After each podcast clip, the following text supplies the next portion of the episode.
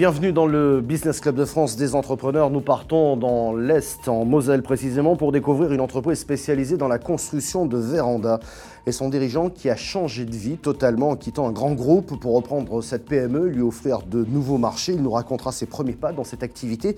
Lui qui n'y connaissait pas grand-chose au début. Jean Poulalion, bonjour. Bonjour. Merci d'avoir accepté notre invitation. Vous dirigez Metzger depuis 2010. L'entreprise a été créée en 1970, premier fabricant de vérandas en Lorraine à l'époque. Hein. Euh, vous allez nous dire dans quelques secondes comment vous êtes arrivé à la tête de cette entreprise, vous qui êtes un ancien de Disney. Qu'est-ce qui a switché un moment C'est en fait un concours de circonstances, un événement euh, dans lequel euh, euh, Michael Eisner a été remplacé à la tête de Disney par Bob Iger, à qui on doit le rachat par Disney de Marvel et, d'autres franchises. Et Bob Iger voulait faire une mondialisation de son groupe et a décidé de rationaliser ses activités en Europe. Et mon président a été limogé assez rapidement. Et, donc, et la question s'est posée de savoir en fait euh, quelle serait la suite pour moi. Et ma question euh, très simple, est-ce que je voulais euh, continuer à vivre dans des groupes qui pouvaient prendre de bonnes décisions, mais éventuellement de temps en temps au détriment de sa propre carrière ou bien s'il fallait prendre son destin en main et j'ai choisi plutôt de prendre mon destin en main. on va en parler de ses premiers pas dans cette reprise d'entreprise et puis vous qui vous posez également cette, cette question de comment rebondir, bah, je pense que vous allez nous donner des clés parce que vous avez fait un sacré rebond. Pierre Pelouzet, bonjour. Bonjour Michel Picot. Médiateur des entreprises, ça tombe bien parce qu'on va parler du rebond. Bah, cette semaine, on va parler du rebond. Moi, je voulais insister sur ces entrepreneurs qui, après un échec, vont rebondir, sur tous ceux qui les accompagnent, sur la confiance qu'il faut leur accorder, sur le fait que justement, euh, il ne faut pas se décourager, bien au contraire, parce qu'il y a tellement de belles histoires de gens qui ont eu un jour un échec, mais ensuite ont eu de beaux succès, qu'il faut le mettre en avant, le savoir et le promouvoir. Ah ben on va en parler justement. Dans la vie, il faut savoir changer, savoir faire et être peut-être autre chose aussi, savoir se lancer des défis.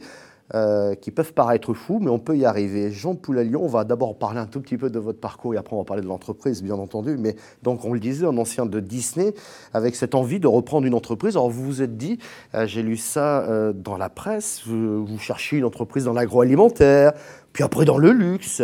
Et finalement, vous vous retrouvez à la tête d'une entreprise spécialisée dans les vérandas. C'est quoi? C'est un coup de cœur pour Metzger?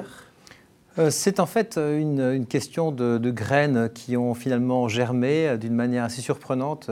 Si on m'avait posé la question il y a 10 ou 15 ans de savoir ce que serait ma vie professionnelle, j'aurais probablement imaginé qu'elle serait à la tête d'une division ou d'un département ou d'une société, d'un grand groupe international.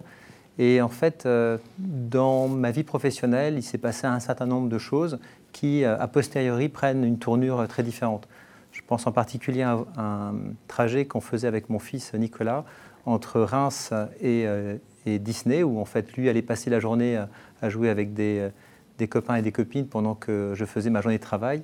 Et il m'avait posé la question sur le trajet en allant euh, à Disney en me disant Papa, pourquoi tu ne reprendrais pas une société? Et je l'avais regardé, très étonné. J'étais dans une trajectoire plutôt euh, très ascendante chez Disney et je lui ai dit Mais je te remercie pour euh, la question que tu me poses. Ça veut dire que tu fais euh, confiance à ton père et ça me fait très plaisir. Je te remercie. Mm.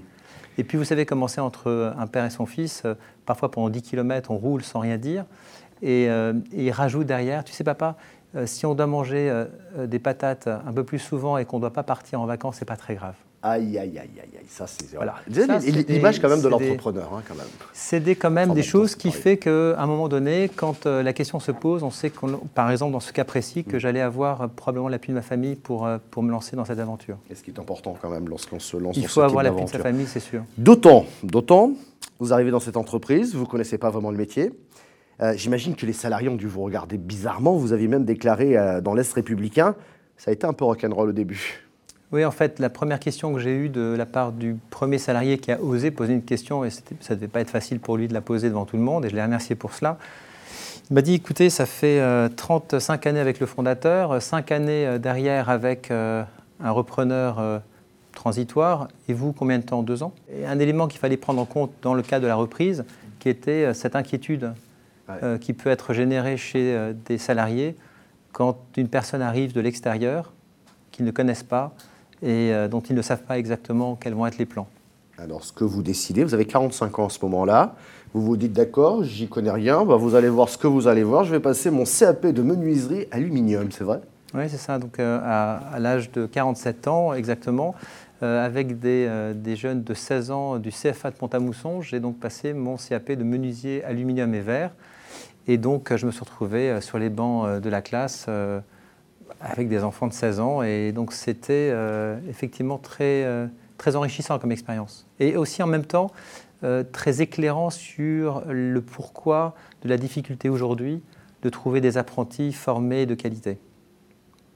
Qu'est-ce que vous diriez à nos téléspectateurs qui s'interrogent, qui se disent non, tel changement de vie pour moi, c'est trop tard, c'est pas possible Tout le monde peut saisir euh, sa chance, sa nouvelle chance, si j'ose dire. Je pense qu'il faut écouter des émissions comme la vôtre, puisque moi, ce qui m'a permis à un moment donné de faire le pas vers, euh, vers le bâtiment, ça a été une expérience euh, où j'ai entendu d'autres euh, personnes qui étaient euh, justement à la tête de leur entreprise, qui avaient été, euh, ils étaient cadres, ils étaient en fait à la tête d'organisations un peu structurées, et ils s'étaient lancés dans cette aventure. Et quand je les voyais, je me disais, mais finalement, s'ils l'ont fait, pourquoi pas moi? Quel rebond, Pierre Oui, hein? passionnant, belle histoire. Alors, Metzger, créé en 1970 par Roger Metzger, qui, nous a quitté en mai 2018. Hein. ils étaient trois au début, aujourd'hui vous êtes 80 dans l'entreprise. Comment vous expliquez le succès de cette entreprise, d'autant que la concurrence est féroce? Vous dites souvent que la clé de la réussite, c'est quand même les hommes et les femmes qui composent cette entreprise. C'est effectivement, euh, effectivement ma conviction, c'est que le développement de l'entreprise ne peut passer que par le développement des, collaborateurs. On ne peut pas réussir contre les autres. Il faut réussir euh, avec euh, les, membres de l'entreprise, également avec ses fournisseurs, et surtout dans une optique qui a toujours été celle de Metzger avant même que je reprenne l'entreprise c'est finalement quelque chose que je ne fais euh, au demeurant que poursuivre, c'est euh, se focuser sur la satisfaction des clients. Mm, mm, et mm. si on ne fait euh, les choses qu'avec cela en tête, il y a une grande chance pour qu'on atteigne le succès, alors que si on cherche le succès et qu'on oublie le client, je pense qu'il est, on est plus à risque. Allez, on va regarder ce qui se passe en France. On reste dans le bâtiment, vous allez être surpris, c'est l'heure de notre rendez-vous éco-région. Installé à Rouvroy, une entreprise vous invite à construire vous-même votre structure en bois. Qui peut être mis en œuvre par n'importe qui, entre guillemets, un bon bricoleur qui sait tenir une perceuse visseuse et une scie. Son principe de construction, que vous ne verrez pas puisque caché par le secret industriel, François en a fait une force jusqu'à obtenir un label French Tech et une bourse décernée aux entreprises innovantes. Le principe constructif que j'ai mis au point euh, comporte deux innovations dans le système d'assemblage des bouts de bois, entre guillemets, qui vous donne cette certitude que votre maison sera droite d'équerre et au bout de dimension, quelle que soit sa forme. Une entreprise basée sur l'innovation et qui vous permettra de monter la structure de votre maison de 100 mètres carrés à 4 personnes en 15 jours avec l'aide de François. La chambre, une salle de bain et un dressing dans un même conteneur de 40 pieds sur 12 mètres de long. Une structure de deux conteneurs de 40 pieds et deux de 20 pieds. Pour réaliser sa maison, Christophe s'est appuyé sur l'expertise de Designbox. Depuis trois ans, l'entreprise a construit six maisons conteneurs. On peut commencer par un petit bungalow et en finir par un F5, F6, F7, parce que l'évolution est formidable. On est libre intellectuellement de réaliser ce que l'on veut. Douche tout confort, chambre avec vue panoramique, le tout sur l'eau. C'est le concept du Sea Loft, une maison flottante de 60 mètres carrés allouée à l'Armor Plage près de Lorient.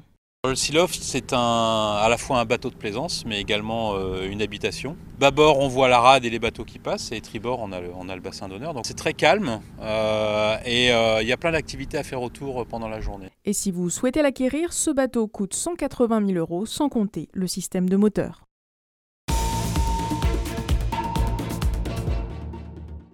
Et notre invité est Jean Poulalion, le directeur général de Metzger, spécialiste des vérandas volets roulants. Euh, porte d'entrée. Vous faites bien d'autres produits, j'imagine, non? Oui, les, les vérandas représentent 50% de notre activité.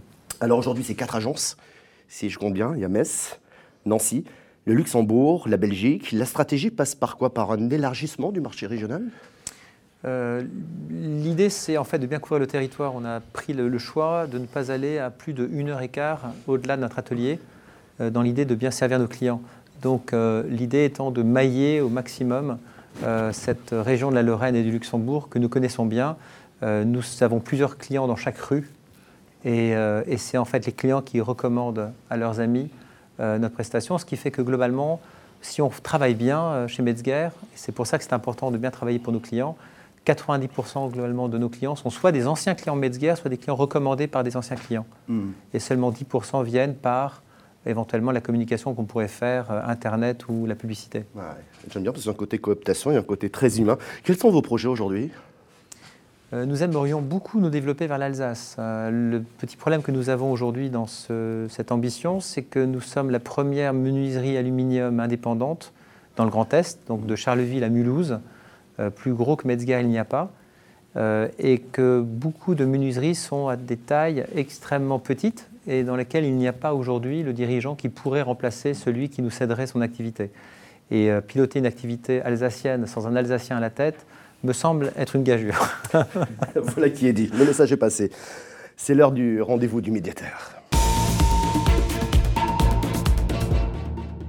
Pierre Pelouzet, sujet tout trouvé.